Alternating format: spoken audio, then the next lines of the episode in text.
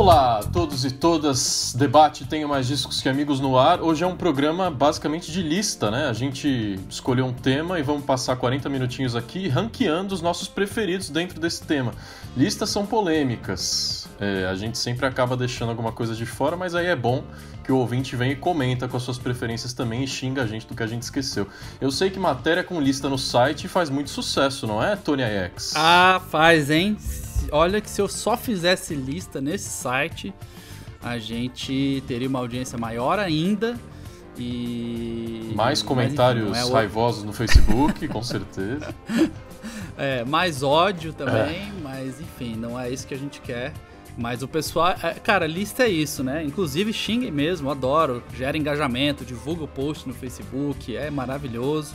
Tudo bem, cara? Você não chamou de Várzea hoje esse episódio que tá, né, com o mesmo line-up é do mesmo, episódio que você chamou de Várzea? Mesmo trio ternura, né? Como dizia o Júnior Gruvador. Não, o trio ternura é com a Stephanie. Aí com a né? Stephanie a gente é feito de várias composições aqui, de trios ternura.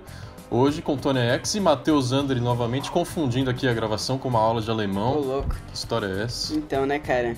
Eu esqueci de sair de alguns grupos aí do WhatsApp e tudo mais. Aí quando entram no. Manda o link de Zoom assim, tu já fica ali correndo para clicar, né? Tipo... Você vê que Matheus empolgadíssimo, né, Matheus? Cara, você tá com o fundo da Golden Gate aí, cara, São Francisco. Vamos lá, finge que você está na costa Eu oeste. podia estar tá na praia é. agora, cara. Olha ali, ó. Podia estar tá, tá ali curtindo uma praia. Tô aqui, ó, falando sobre discos e tudo mais. É por isso que eu tô meio assim, ah, cara. Entendi. Nossa, tô... como é? Entendi. Você vê que falar sobre discos não, as pessoas não gostam, né? Os colaboradores aí, você tem que dar uma animada nessa galera, então. É, né? Que merda. Porra, podia estar na praia e tô aqui falando sobre discos. Ó, toda semana. A gente podia gravar um podcast na praia, cara. Fica aí a oh, ideia. Tá bom, vou, vamos passar por cima de todas as leis brasileiras. Inter...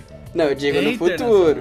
No futuro. Montar um no estúdio futuro. avançado na praia, vai ser bacana. Ah, é isso. Ó, toda semana tem dois programas novinhos no seu feed, então não esquece de seguir a gente nas plataformas. Joga Tenho Mais Discos que Amigos na busca que vai achar. Comenta nas redes sociais também, é, no nosso Instagram, podcasttmdqa. Tem uma fotinho para cada episódio. Lá você entra, comenta, deixa a sua opinião. E também no arroba tmdqa para interagir com a gente, para a gente citar o seu arroba aqui nos nossos debates tema de hoje, o tema da lista que a gente vai falar aqui são discos póstumos, né? Ou seja, quando um álbum é lançado é, depois que um artista querido nos deixa. A gente já teve casos na história de discos póstumos que estouraram, né, de vendas até mais do que discos normais, coisa para transformar a carreira de artista ou de banda. Alguns nem eram famosos antes até, e aí infelizmente eles não estão mais aqui para aproveitar o sucesso, mas fica o legado e fica uma história muito bacana para contar. A gente pensou nisso graças ao Juice World. O Juice WRLD é um artista é, que faz parte de uma leva de jovens, né? Todos são muito jovens que estão mudando a cara do rap é, fazendo muito sucesso mesmo, mais com a pegada do trap, né, na verdade, que é uma batida diferente, com muito sintetizador, um negócio mais lo-fi, né, graves, mais pesados assim. Surgiu até um gênero emo rap, do qual o Juice WRLD é o principal nome, né, era o principal nome, ele infelizmente morreu no finalzinho de 2019 por uma overdose de remédios. Mas ele deixou muita coisa produzida, então no mês passado saiu um disco chamado Legends Never Die, Nome muito apropriado, Lendas Nunca Morrem. Um disco com 21 faixas, até longo, né, para os padrões de hoje, mas é um disco que tem muitas participações, então é, foi a família que reuniu tudo isso. Eles deram uma declaração dizendo que é para celebrar mesmo a arte do Juicy Road. E tem participações de Halsey, Marshmello, Trippie Red. Matheus, eu sei que você curtiu o trabalho do Juice, que se foi só com 21 anos, né, cara? Imagina o tanto que ele tinha para produzir ainda. Cara, isso é bem triste, né? Eu, eu vou falar assim, a real, eu passei a acompanhar, eu acho que mais sobre esse... Porque o, o emo rap, ele meio que começou a surgir nessa vibe com uma resposta um pouco mais assim do hip hop para aquela cena que eles chamam do emo revival, né? Que começaram a surgir várias bandas nessa virada da última década ali que se inspiravam em bandas emo, em temas emo para tipo fazer suas próprias músicas. E boa parte desses artistas do emo rap surgiram do SoundCloud. Da tinha sido criada uma cena, por assim dizer, ao redor do SoundCloud e vários artistas começaram a surgir dali. Você tem, por exemplo, além do Juice WRLD, tinha o Little Peep, o Lil Peep, tinha o XXX Tentacion, tinha Yang Lin, vários artistas desse gênero, cada um fazendo um pouco mais a sua coisa, uns com mais, é, por exemplo, influência de rap, outros com mais influência da música emo mesmo, até porque se tu for ver do Juice World, a música mais, de mais sucesso dele, que Ai, agora tem que lembrar o nome, meu Deus do céu. Eu escuto demais aquela música e ela é. Ela não tem basicamente versos de rap, por assim dizer. Ela é uma música cantada. Ela é do começo ao fim, é uma batida que lembra uma, uma batida de rap, é bem mais puxado pro rap, mas a música inteira é cantada. E isso é uma característica de muitos dos artistas do gênero. E eu comecei a, a Dreams que você tá falando? Isso, exatamente, exatamente. E aí eu comecei a, a, ter mais noção do gênero justamente quando o Lil Peep morreu. Tanto é que eu lembro que eu tava junto com o Tony nisso, foi na época que a gente tava é. cobrindo é. o Pop Load, né? Eu ia te chamar, eu ia te lembrar disso, né? E aí, tipo, eu lembro que a gente viu ali na hora a notícia, a gente tava escrevendo uns textos ali, e aí eu comecei a colocar ali para ouvir e tudo mais, e pensei, cara, eu não conhecia, mas, pô, é, é um som legal, é, é, agradável de ouvir, tem muito a ver com o que a gente já ouvia antigamente, mas ao mesmo tempo é uma pegada mais nova em temas e gêneros que a gente, tipo, cresceu ouvindo, sabe? Então, eu achei uma mistura muito boa, assim, um gênero, assim, por assim é, Ele fazia evoluído. cover de Blink-182 nos shows, né? Sim, sim. E é, ele realmente incorporava vários elementos. O Blink-182 não era emo, por assim dizer, mas teve uma fase ali que ficou muito associada ao gênero. E, e esses rappers não, não bebem só na fonte do emo, eles bebem também na fonte do pop punk, né? Então, inclusive essa onda nova toda que tá vindo aí bebe muito na fonte do rock. Só o rock não percebeu ainda, né? Como é bom Sim. se renovar, mas o Post Malone, o próprio Juice exemplo... World, o próprio Juice World, quando ele lançou o disco depois do disco de Lucid Dreams, é, que foi, eu acho que há dois, três anos atrás, foi o disco logo antes desse último que saiu agora. E é um disco cheio de coisas de rock também. Tu, tu ouve guitarras, tu ouve, tipo, uma coisa mais é, puxada. Esse, assim. esse Legends Never Die, esse último disco aqui, primeiro que é absurdo como ele tá batendo recordes, né? Esse disco e o do Pop Smoke também. Outro uhum. rapper que também, né, nos deixou. E, e os dois estão batendo recorde. Cada semana que está relatório da Billboard é recorde, recorde, recorde. Não só de discos uhum. póstumos, como de discos de rap também. A gente tem postado bastante lá, não tem mais discos. Então, o do Pop Smoke, que é outro cara, é, outro rapper que também vai nessa linha. É um pouco diferente, não é exatamente isso, mas vale a pena se dar uma sacada aí. E o disco do Juice WRLD, por exemplo, tem uma música chamada Tell Me You Love Me, que é com o Trippie Red, é, que, cara, é uma música de math rock no começo ali. É tipo assim, hum. é rock, tem uma uhum. guitarra de math rock, que é math de matemática, né? Porque é aquela coisa cabeçuda e rápida. Malucos, e, né? Os riffs malucos e difíceis de compor e de executar. E, cara, essa Tell Me You Love Me, a introdução dela, por exemplo, podia muito bem ser é, categorizada por aí. Então, tem muita coisa legal é, que vai agradar um monte de gente. E eu acho que isso é meio que o segredo, né? Tipo assim, isso aqui não é disco de nicho, né? Não é um disco de rap, é um disco. O Matheus falou, uma das músicas favoritas dele não é um rap, é cantada. Nesse disco também tem algumas nessa vibe. E aí quem abre mais a cabeça e se liga nessas coisas, tá ouvindo absurdamente em uma Sim. quantidade, um volume Cara, gigantesco. Os recordes de streaming desse disco, quando eu ouvi assim os números, eu olhei aquilo e pensei, meu Deus, não parece, tá ligado? É um negócio assim, ó, é, é gigante. Se eu não me engano, ele fez números maiores. Eu acho que os números de primeira semana dele agora foram maiores do que os do Post Malone ano passado, que é considerado tipo um rapper tipo super popular abaixo acima, por exemplo, do Drake. E cara, é, ele tinha uma carreira toda pela frente, ele estava tipo, ainda descobrindo o som dele, ele estava se comunicando com, com essa geração mais nova, assim, de uma forma diferente.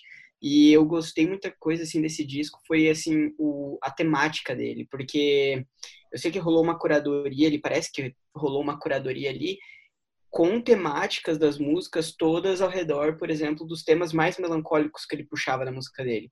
Então você tem um papo muito grande, por exemplo, de drogas, você tem um papo muito grande ali de depressão e de sentimentos. É um negócio assim, é, é um conceito que carrega desde o começo até o final do disco. E as melodias também são, são aquelas coisas bem melancólicas. É um negócio bem melódico, assim, todas as batidas. Eu, as minhas faixas favoritas ainda são, assim, as mais...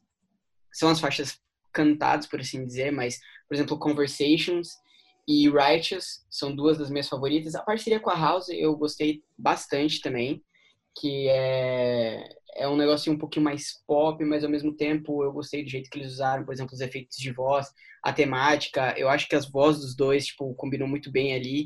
E quando eu ouço um disco desses, eu só penso assim que, cara, era um potencial enorme, porque é basicamente uma evolução, assim, de de rock, uma evolução do hip hop, por assim dizer. É todo um subgênero que está sendo criado ali, que estava sendo, tipo, trazido à tona, ao mainstream, por um dos melhores artistas do gênero, sabe? E aí parece que aos poucos, assim, o gênero vai perdendo Não, cada vez mais ver, artistas por causa Só para ver o impacto dele, ele, os recordes que você estava falando, ele se juntou aos Beatles e ao Drake. Só eles é, têm a marca de emplacar cinco canções no top 10 da Billboard na, na estreia, né? Então, tipo assim, Caramba, cinco músicas do disco estavam no top 10 da Billboard. É, Cara, gigante, quem tinha, gigante. O Beatles fez isso em 64, depois o Drake só foi fazer isso em 2018, e agora o Juice WRLD, infelizmente, né, como você falou, é, é muito louco, a gente não tem como saber até onde ia essa influência, né? É óbvio que tem a, a, o fato de que ele morreu, então a, a, curiosidade é diferente, a galera, muita gente que foi ouvir para saber do que estava se tratando e tal, mas com certeza absoluta os números não seriam absurdamente menores, né? Eles poderiam ser menores, mas não tanto. Então, saber a influência que isso aí tinha, e como você falou, cara, a parte mais triste é que talvez essa cena suma, né? talvez essa cena Sim. morra junto com eles, porque é triste, cara, porque assim, ó, não foi tipo, por exemplo, Juice World, foi, por exemplo, Lil Peep, foi o XX, é, XXX Tentacion, que também era um expoente do gênero e também foi. Então, assim, ó, ao, aos poucos parece que todos os expoentes do gênero estão, assim, acabando falecendo de uma forma ou de outra. E é um negócio, assim, que, eh, se tu for olhar, por exemplo, com a música emo, sempre teve o tema de depressão e tudo mais, mas você nunca via, eu acho que nesse nível, por exemplo, tantas tragédias acontecendo no gênero, sabe? Porque aqui você tem também a parte ruim da fama e a parte ruim do hip hop, porque existe, por exemplo, um uma temática muito forte no hip hop, que até mesmo se assemelha a músicos do rock de antigamente, que é a parte das drogas. Que como é. antigamente é. você se falava muito de drogas, você utilizava muito, era um negócio muito popular. Hoje em dia, entre esses artistas mais jovens de hip hop, é uma temática muito forte nas músicas. Se você escuta as músicas, você vê, tipo, eles falando dos, das mais variadas drogas, tipo, do mais variados usos e aos poucos, assim, várias mentes jovens brilhantes do gênero estão acabando, tipo, se envolvendo nesse problema e acabam é, não conseguindo superar, sabe? É um negócio bem, bem trágico, por assim dizer. Esse é um dos problemas da fama vir muito cedo, inclusive, né? É, uhum. ser, ser o expoente do gênero aos 21 anos de idade não deve ser fácil. Não, e sem dúvida a coisa aconteceu toda muito rápido, né? Porque no ano passado ele lançou esse disco que o Matheus citou, que é Death Race for Love, e aí foi a primeira vez que, ele, que o Juice WRLD alcançou o topo da Billboard 200 com esse disco. Teve músicas que fizeram sucesso demais, tipo Robbery. É, e aí a própria Billboard no ano passado elegeu o Juice WRLD como artista revelação. Então, sem dúvida que 2019 foi o ano, né, do hip hop e do trap, principalmente. E agora resta a gente saber se 2020 em diante vai continuar sendo, agora que muitos deles é, já nos deixaram, né? Daqui duas semanas, promessa aqui para o ouvinte, daqui duas semanas tem um programa só sobre hip hop e sobre trap e rap. A gente vai falar mais de vários desses nomes aqui que vocês citaram rapidinho.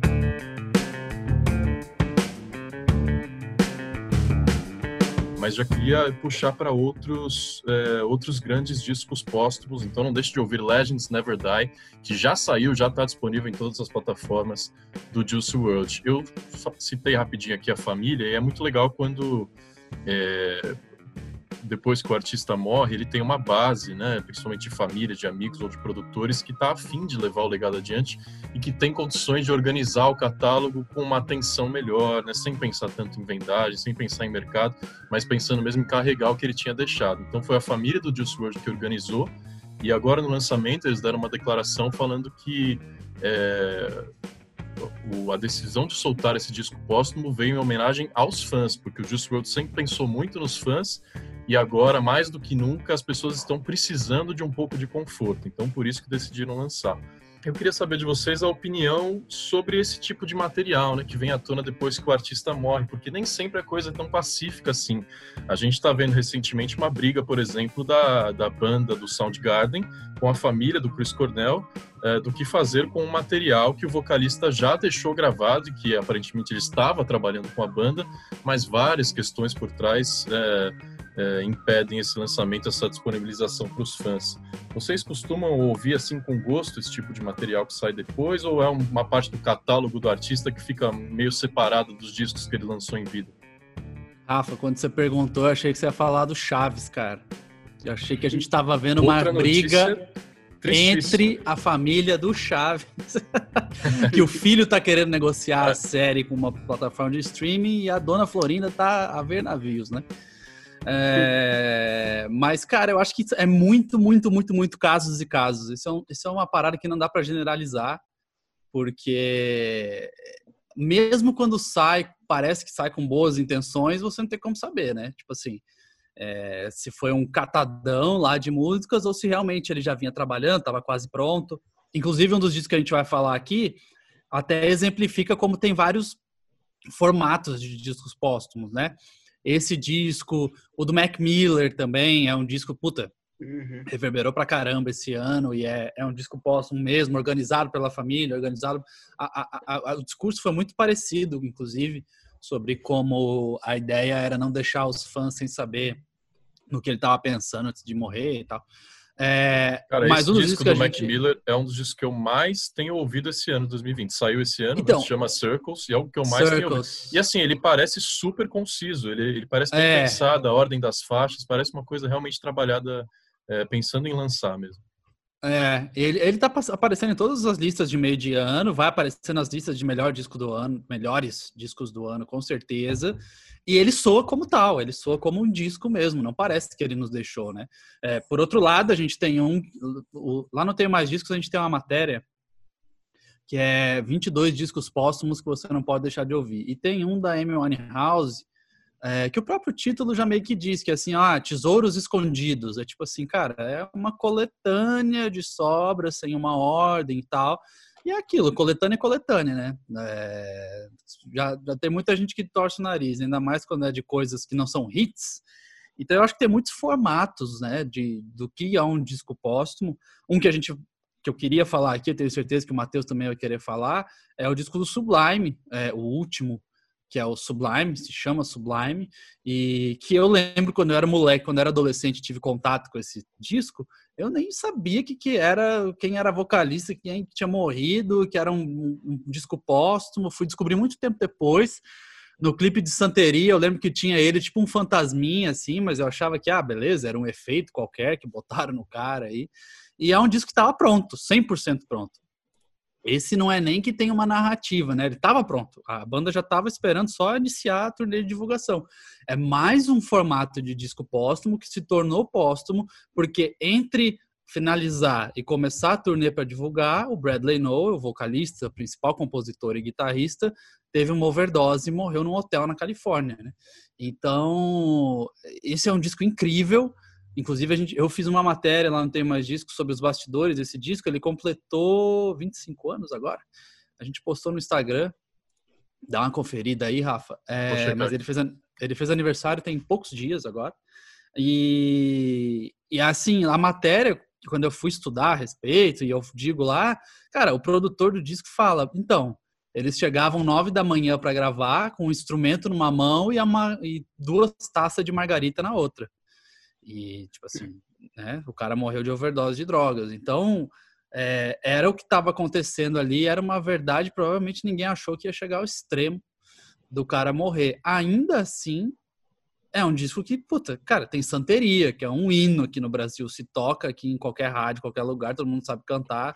É, tem What I Got, que é um sucesso muito grande deles também, Doing Time, que é incrível, uma vibe incrível. Para mim, é um dos melhores discos póstumos de todos os tempos. Lançado em 96, que... Tony. 96, Julho de 96, é. 24 anos. 24, então. É... Cara, adoraria que não fosse póstumo.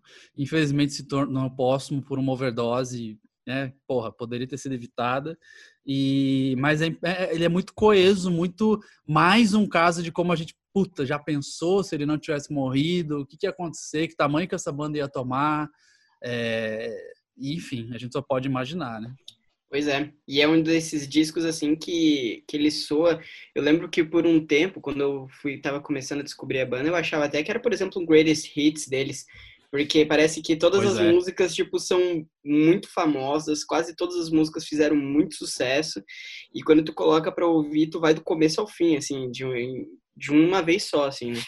E é um disco que, claro, tu é, talvez você, em algumas temáticas líricas ali do, do disco, você nota algumas coisas em relação ao Bradley Noel e a alguns problemas que ele poderia até passar, mas é, não tinha como prever. É um negócio assim que a banda estava se preparando para fazer os shows e simplesmente precisou cancelar a turnê, né? E ainda assim o disco fez sucesso.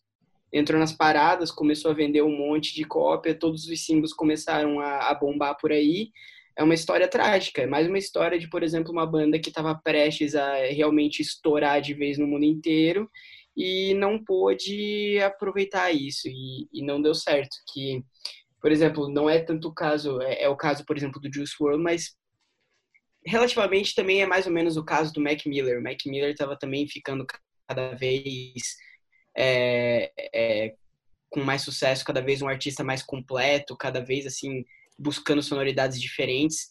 E eu nem sei se o Sublime chegou a lançar alguma outra coisa depois do desse disco final, assim, alguma coletânea. Tem coletânea. Tem, Tem. coletânea, né? Então, assim, ó, é, é.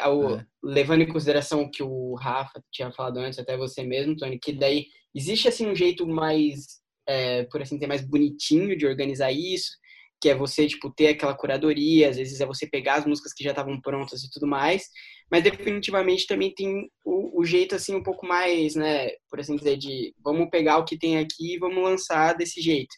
Só que daí, de um ponto de vista como fã, por exemplo, eu não sei dizer se isso é algo sempre ruim ou se isso pode ser bom, por exemplo. Porque se você for parar aí para pensar em artistas como o Prince, o Prince tinha um verdadeiro cofre no é, o meio Prince é um caso à parte, né? dele né? lá. E ele tinha milhares e milhares de músicas gravadas. O cofre, quando, assim, quando eu penso em cofre, Matheus, quando eu penso em cofre, é uma caixinha, assim, né? Gente, aquela de hotel, que eu sempre olho, ah, hoje eu vou usar. Foda-se, nunca uso aquele troço. O, o, o, cofre dele era uma sala de, sei lá, 500 metros quadrados, né? Então, pois é, é um armazém, é um negócio... Era um armazém, é. Não, e é um negócio assim que, tipo, por exemplo, é, o Prince em si, ele deixou várias vezes claro que ele nunca queria que essas músicas é. fossem lançadas. Que o desejo dele era não lançar. Se ele não lançou é porque ele não, não queria que os fãs ouvissem. Só que do ponto de vista dos fãs, eu raramente vejo fãs do Prince reclamando, porque o negócio era tão enorme, tinha tanta coisa realmente finalizada e tanta coisa bonita que estava só pronta para ser lançada e ser ouvida, que eu sei que tem muito fã de Prince, por exemplo, que só dá assim é, só agradece por, por algum dia conseguir ouvir esse tipo de coisa. E toda vez que lança alguma coletânea nova, algum disco novo, tá lá ouvindo e tá agradecendo por causa disso. Então, como foi, eu não sei se eu iria preferir, por exemplo, que realmente lançassem tudo ou não. Eu acho que existem argumentos, por assim dizer, dos dois lados. um eu lado, acho que aí é uma exemplo, discussão, o desejo do artista, né? É, isso que eu ia falar. Isso que eu ia falar. A discussão foda aí é ter alguém que expressamente falou que não, eu não quero que lance isso, porque não tá, não tá finalizado, não tá minha cara. Ele era bem chato, né? Dia desses a gente postou uma matéria lá no Tema Discos, que era o, o Prince tocando Creep, do Radiohead. E aí a história é a seguinte, a, o cara foi, gravou, no, foi no Coachella, o cara gravou o vídeo no Coachella, e, e subiu no YouTube. Aí o Prince mandou derrubar. Aí o cara foi, subiu de novo, o Prince mandou derrubar. Aí o Radiohead queria ver isso um dia, foi ver, não, peraí, como assim ele derrubou a música? Nossa, pô.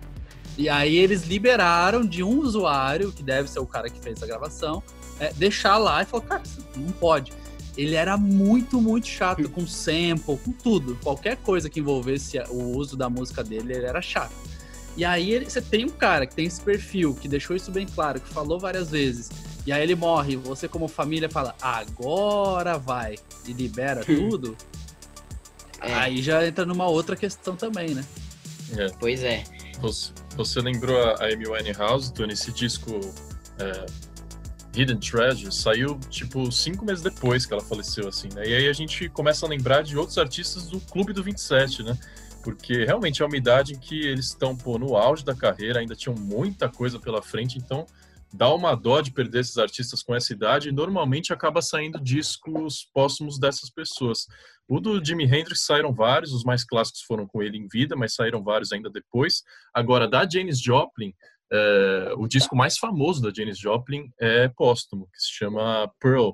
É o disco que tem Cry Baby, que tem Mercedes-Benz, que tem Me and, Me McGee. É, saiu só três meses depois da Janis Joplin morrer, que também foi uma morte trágica, né? ela morreu por overdose de heroína. É, e esse disco é o disco mais vendido da Janis Joplin e chegou no, no topo da Billboard logo na semana seguinte.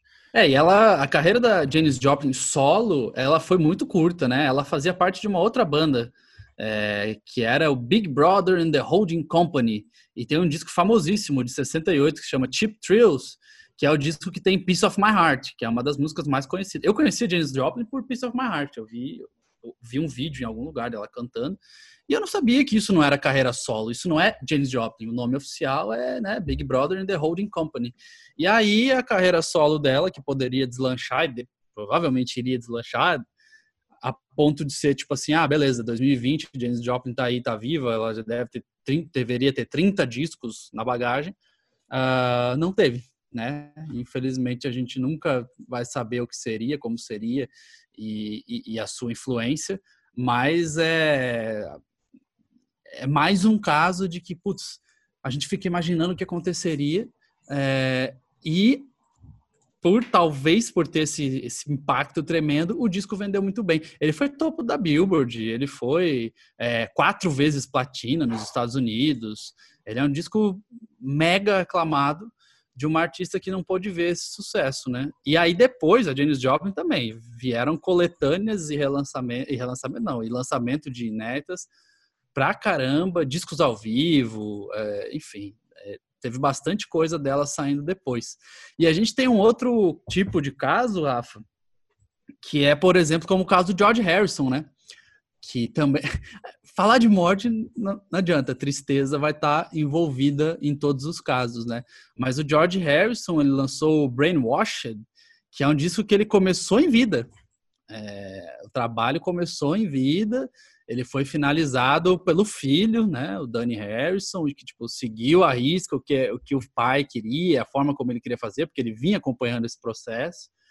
Então é mais um tipo de disco póstumo que é, peraí, não, esse aqui o artista começou, idealizou e infelizmente não teve tempo de completar. No caso de George Harrison, um câncer devastador, assim, que, que levou ele de nós e ele vinha trabalhando, né? Mesmo caso, é, caso parecido, né, que também faleceu de câncer, do Joey Ramone. Joey Ramone, depois dos Ramones, entrou em carreira solo, lançou um disco, fez uma cover incrível de What a Wonderful World, aquela, né, o clássico do Louis Armstrong. É... E, cara, é, os discos foram lançados só depois da sua morte, por linfoma, né? What a Wonderful então, World está num disco póstumo, né? Acho que saiu em 2000. Tá no primeiro, tá no primeiro que é Don't é. Worry About Me e depois é. É, veio You Know. E, e, a gente só ficou sabendo, do, só viu o Joey Ramone em ação na carreira solo também, depois dele morrer. Ainda assim, tem clipe, ele gravou, antes de falecer, tem um clipe do primeiro disco que ele aparece. E, e aí a gente começa a falar dessa outra questão, né? Como é que é o cara idealizar uma obra e alguém ter que terminá-la, né?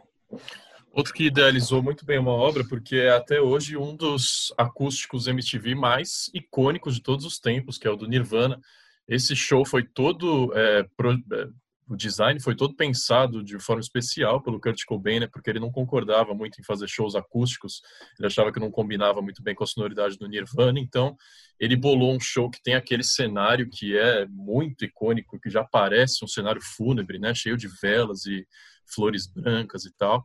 É, ele morreu pouco tempo depois de gravar o acústico, e aí pouco tempo depois da morte dele que saiu é, para o set list ele escolheu músicas totalmente lá do B do Nirvana, escolheu muitos covers também, porque ele não queria é, tocar os grandes hits que eram principalmente marcados pela guitarra dele, é. ele não queria fazer acústico. Então, ele desenhou esse show, esse acústico, para ficar do jeitinho dele e não viu sair também. Muito bem lembrado pelo Matheus. É, é, o acústico, cara, eu acho que é o mais famoso de todos, né? Provavelmente. É um negócio assim que todo mundo conhece, todo mundo já viu imagens, já viu vídeos. Tem toda a parte realmente que tu falou, assim, a estética, né, do, do palco e tudo mais. Foi tudo muito bem pensado e foi muito bem produzido. Eu, eu gostei muito das versões.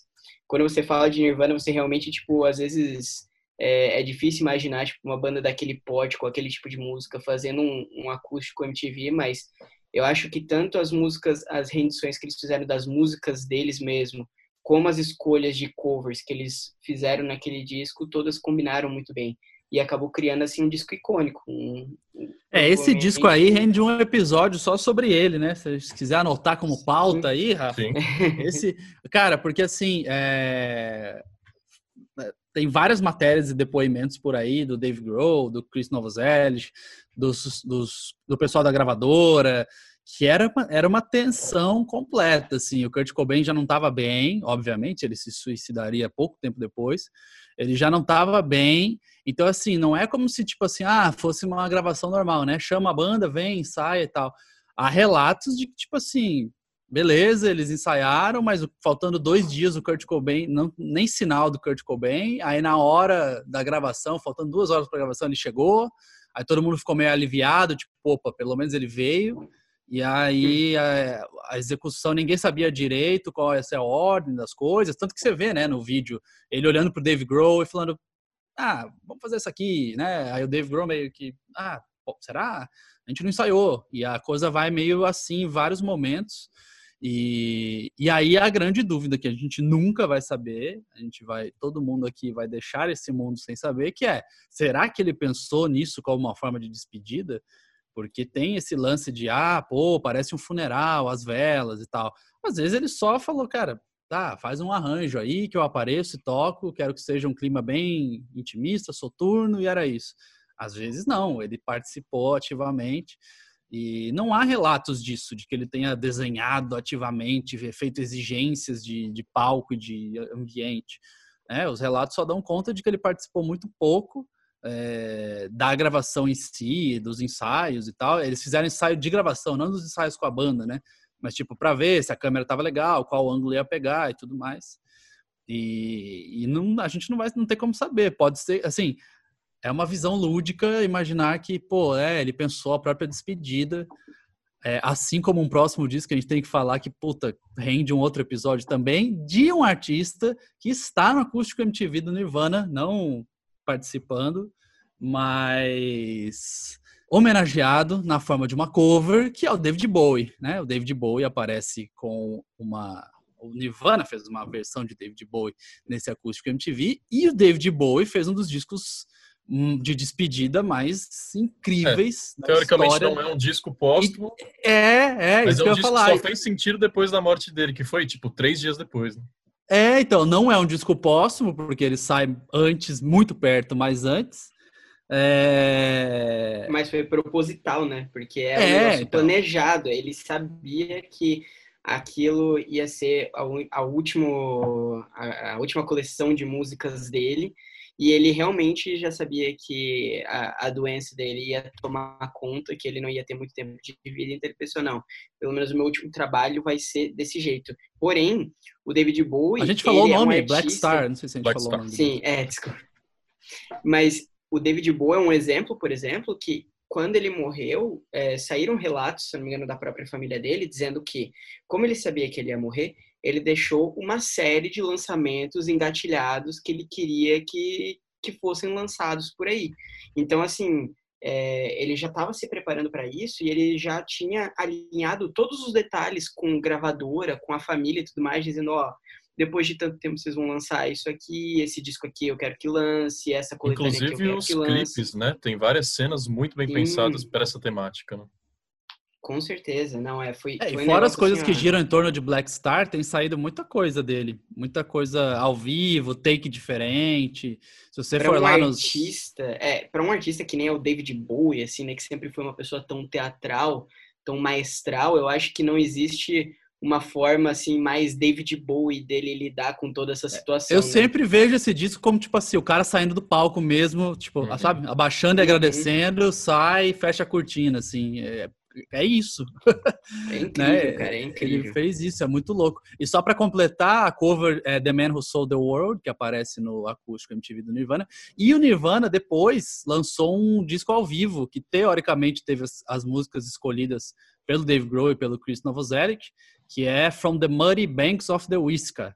É, isso é uma das coisas que saíram depois do, do falecimento do Kurt Cobain. Esse disco do David Bowie foi o melhor do ano em que ele foi lançado, definitivamente, mas a gente não sabe se seria sem a morte do David Bowie, né? É, esse eu tenho certeza que ganhou um. Porque esse do Juice World e tal, a gente vem falando, mas, pô, o cara tava em ascensão, é. Artista do ano da Billboard, ó, ano que vem vai estourar. Beleza, você espera que o disco fosse. O David Bowie, por mais que ele tivesse nome e carreira, cara, quantos artistas consagrados a gente sabe que lançam coisa nova e fica tipo, ah, ok. O Rolling Stones lançou duas músicas novas, tem 15 dias, ninguém, ninguém deu bola.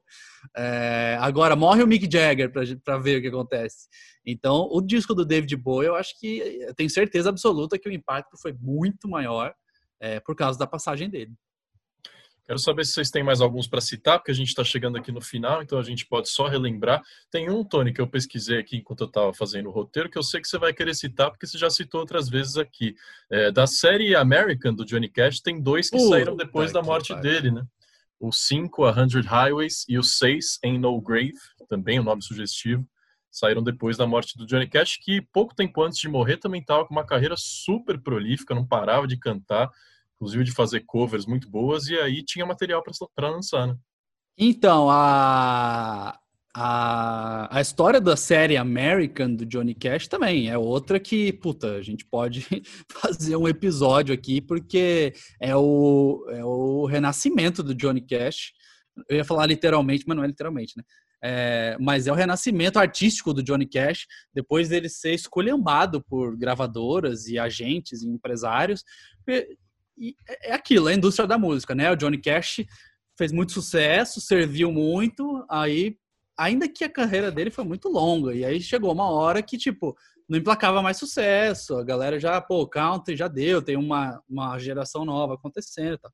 E aí a gravadora colocou ele meio de lado, assim, né? Tipo, galera, é, vamos vamos priorizar outras coisas, tem artista novo que a gente precisa divulgar e usar esse dinheiro e tal. E aí ele foi meio colocado no limbo, assim, ele ficou mal, inclusive.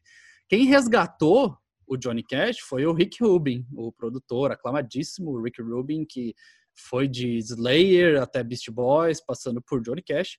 É, e ele sugeriu a série American por causa da gravadora American, é, com a qual ele estava intimamente conectado. E aí, qual que era a, a ideia? Justamente o Rick Rubin, por ser esse cara que vai do rock ao rap, ele chegou e falou: Johnny Cash, por que, que você não regrava uns nomes do rock? Por que vocês não, não regravam uns nomes é, de músicas populares americanas com esse teu vozeirão aí, uns, uns arranjos bem simples, e a gente vê o que, que dá. E aí, cara, a química foi incrível. Foi daí que nasceu Hurt, a versão do Nine Inch Nails. O meu favorito é o American 4, que é o The Man Comes Around, que é o que tem Hurt. E ele tem Personal Jesus, do Depeche Mode. Ele tem uma cover absurda de Bridge Over Troubled Water, do Paul Simon, com a Fiona Apple. Olha só, Buffalo Soldier, um clássico de Bob Marley, estava num disco póstumo, Confrontation, lançado em 1983, dois anos depois da morte dele.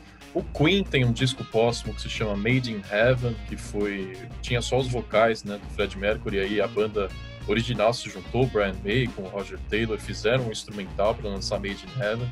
Legião Urbana tem uma outra estação, depois de A Tempestade, que já é um disco que foi lançado é, em vida, né, do Renato Russo, mas é um disco que você percebe na voz, no vocal dele, que está muito mais grave, muito mais fragilizado, que ele teve dificuldade para gravar a Tempestade já em 96, e aí em 97 a banda lança uma outra estação depois da morte dele.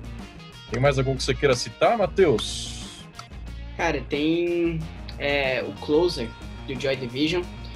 É, naquela época o Ian Curtis já estava passando por problemas, já dava para notar assim que é, ele tinha assim uma saúde mental mais instável e tudo mais. E isso também já passava também pelas músicas dele também. E eu lembro que de, logo depois que ele morreu, o Joy Division lançou como single Love Will Tear Us Apart, que é basicamente a música, eu diria que é a música mais conhecida da banda. E a música acabou ainda nem entrando em nenhum disco do grupo, por incrível que pareça, nem no primeiro e nem no segundo. E alguns meses depois de lançar Love Will Tear Us Apart, uh, o Joy Division lançou Closer, que apesar de sempre ser o mais assim é, ignorado se comparado com Unknown Pleasures, que tem o lance da camiseta, que todo mundo gosta de usar, que todo mundo fala sobre, etc. O Closer também foi um disco altamente influente. Ele tem duas músicas, por exemplo, Atrocity Exhibition, que inspirou até mesmo esses tempos atrás, uns três, quatro anos atrás, o disco de rap do. Meu Deus do céu. Danny Brown, que é um disco excelente de rap. Meu, é, é assim, ó, aquele disco é insano. E tem também Isolation, que também é um single muito conhecido. E eu acho que também esse é um dos grandes casos assim de um, um potencial que acabou terminando muito cedo. O Ian Curtis era um gênio, ele fazia letras muito é, tocantes, muito sentimentais, assim, é, é um negócio, o vocal dele era uma coisa muito poderosa, e a banda precisou basicamente encerrar aquele capítulo, mas os membros remanescentes daí se reuniram novamente para criar o New Order, que está basicamente até hoje por aí lançando discos. Eles tiveram uma pegada muito diferente. O New Order foi uma, uma banda assim que é muito um exemplo legal de como você finaliza um capítulo depois de uma tragédia dessas e você sabe seguir para um uma um novo caminho, uma nova trilha. E aí ele, ao invés de chegar nessa parte mais é, talvez me batam por usar essa palavra, mas uma pegada mais gótica, assim, e partir para uma numa parte mais, por exemplo, eletrônica, para uma pegada completamente diferente e fazer sucesso num ramo completamente diferente, num estilo diferente. Então, assim, muitas bandas tentam trocar a sonoridade deles e tentam é, experimentar com coisas diferentes e às vezes não dá certo, mas o New Order é um exemplo de uma banda que fazia sucesso no estilo, trocou depois de uma tragédia e continuou fazendo sucesso até hoje, em outro. Muito bem lembrado. Rafa, eu ia fazer uma, eu ia fazer uma piada, Rafa. Eu ia falar para a gente listar bandas que, que né, não perceberam que lançaram discos póstumos porque elas já não deveriam mais estar lançando. Ideia. Ótima ideia. Fala Mas... de boy em primeiro lugar ou não? Olha, forte cara. candidato, hein? Forte Bom episódio candidato. isso aí, muito boa ideia. É, gostou da ideia, Rafa? Gostei, gostei. Discos póstumos de bandas que não acabaram. muito bom. Ouvinte, aguarde, esse episódio vai acontecer, só pra gente angariar um pouco mais de hate aí, né? É, o Fallout Boy eu acho que é o bom candidato, cara. Eu ouvi até o Infinity on High. Gosto muito, inclusive. Matheus, eu não sei se você chegou a ver o grupo de WhatsApp, mas você sofreu um bullying aí por parte do Tony. É, quero que você responda o Daniel também, que falou que você tem um olhar muito tios. Responde aqui ao vivaço, já que ele não tá aqui. É, tios, pra quem. Né, tem, que ser, tem que ser explicado, porque a piada interna. Né, uma tios... foto. Não, na verdade eu não fiz bullying nenhum, eu só tirei a foto do Matheus com o fundo da Bahia de São Francisco no Zoom é, nos encarando com um olhar sedutor e muito. Né? Dá até pra fazer uma montagem, assim, com aquela primeira imagem que eu tô com uma cara meio triste, assim, quando assim, queria estar na praia, mas tô gravando podcast. É, é percebe-se é. que é gamer, Aí, porque é. é. o único de headphone aqui. Eu vou soltar essas imagens, é o único de headphone. A sua imagem da, da webcam é a melhor, cara. Você tem um equipamento de ponta, hein? É isso aí, cara. Aqui é, ó, eu levo esse podcast a sério, por mais que tem gente que acha que é várzea. Ah eu tenho aqui os melhores equipamentos para gravação. Só para é, trazer uh -huh. o melhor, foi, assim. Ó. Foi para esse podcast que você adquiriu esses equipamentos, com certeza absoluta. Com certeza. É isso lembrando aí, que Lembrando que podcast tem mais amigos, está no top 20 do Spotify. Então, galera que continua ouvindo no Spotify, muito obrigado. Vamos subir essa posição aí, fazendo favor. E se você não nos ouve no Spotify, ouça nas outras plataformas, certo, Rafa? Belíssimo recado final. Aos ouvintes também, não esqueçam de seguir a gente nas redes sociais, arroba podcasttmdqa ou arroba tmdqa. É uma coisa que eu pedi antes e volto a pedir, recomende para os amigos, né? Nessa época de quarentena, isolamento, que a galera está descobrindo vários programas, podcasts novos. Se você tem alguém que curte música, é, deixa o nosso programinha lá para ele ouvir, assim a gente espalha a palavra. Então, muito obrigado a todos. Tony, até o resumo da semana. Até o resumo da semana, Rafa, e até o podcast sobre bandas que lançaram discos e não deveriam, enfim. É tô, isso aí. Tô, tô ansiosíssimo. Matheus estará de volta. No programa só sobre trap, acho que você vai querer também, né? Olha, provavelmente, se tudo der certo, estarei aí mais vezes. Agora, ó, Ah, agora cê- eu, eu, eu não queria falar nada, mas na verdade eu só larguei a minha aula de alemão de noites para poder começar a participar desses podcasts ó, com vocês. Porque eu estava sentindo saudades. É muita dedicação, é equipamento, é, É equipamento, falta- é é. cancelamento de aula. Meu, olha aí, ó. Que isso, cara. Tá vendo? Né? Eu sou- Olha, eu espero estar aqui mais vezes, é muito legal. Eu agora confesso que eu tive um pouco de uma crise existencial. Quando o Rafa, fa- quando o Rafa e o Tony falaram que a gente tá no top 20 do Spotify, eu fico imaginando em quantas pessoas estão me ouvindo falar merda aqui. Mas faz parte. O jeito é não pensar muito nisso, sabe? É só ir falando. É o que a gente falou aqui no episódio, né? Ponto baixo da fama, né? A fama chega pra pessoa jovem. É, não use drogas, Matheus, não use drogas, não tenha pensamentos. É, bom, podia ser pior, cara. Por exemplo, o podcast do Emicida é o quarto. Já pensou se você fosse participar do podcast do Emicida? Tem um podcast sobre K-pop, é, se chama K-Papo, inclusive, tá em sexto. Já pensou se você estivesse lá falando sobre K-pop pra toda essa galera aí? Em compensação, a gente tá à frente de, ó, é, podcast do Estadão, Minha Canção, estamos à aí. Canal Brasil, o som do vinil, estamos à frente. Esse aqui é muito bom, hein? É com o Charles Gavan, inclusive, recomendo. É, Enfim, é só. Agora, eu tenho uma pergunta pra vocês pra encerrar esse episódio. Certo. O primeiro episódio mais, o primeiro programa mais ouvido de música no podcast do Spotify é Meditações por Energia Positiva. Cara, eu ia falar isso. Não é uma injustiça isso aí? Não, não entendo, né? Fica aí a missão, bom que você tenha Não, falado. pelo amor de Deus, se a gente for compartilhar com meditação, que todo mundo nesse planeta tinha que fazer meditação pelo estado que a gente tá É, agora. É claro que vai ser o primeiro. Eu acho que Né? o- a solução aqui é a gente fazer um programa um pouco mais zen, né? Porque a gente se xinga aqui o programa inteiro, aí não dá pra. Fica a relaxar. indignação. É. É. isso, vamos lá, Rafa. Matheus, cara, muito obrigado. Sem você, esse programa não existiria. E eu queria dizer Nossa que, cara, tu- você cancelar a tua aula e é, comprar equipamentos pra gravar esse podcast fez a minha semana. Pô, cara, estamos sempre aí, sabe? Vamos Eu agradeço. amor. Mas de, É. de fato, uma mensagem importantíssima é obrigado ao ouvinte. Pô, a gente não estaria no top 20 sem vocês. Então, continuem ouvindo, continuem compartilhando. E, cara, já falei tudo. Tchau, até a próxima. Semana que Já, vem tem é, já enrolamos, não tem ninguém ouvindo mais. Semana que vem tem também. sampleado. Eu só, falo, só elogiei o Matheus pra subir um pouco de posição e sei lá se vai acontecer também. Falou, tchau, gente. Até a próxima.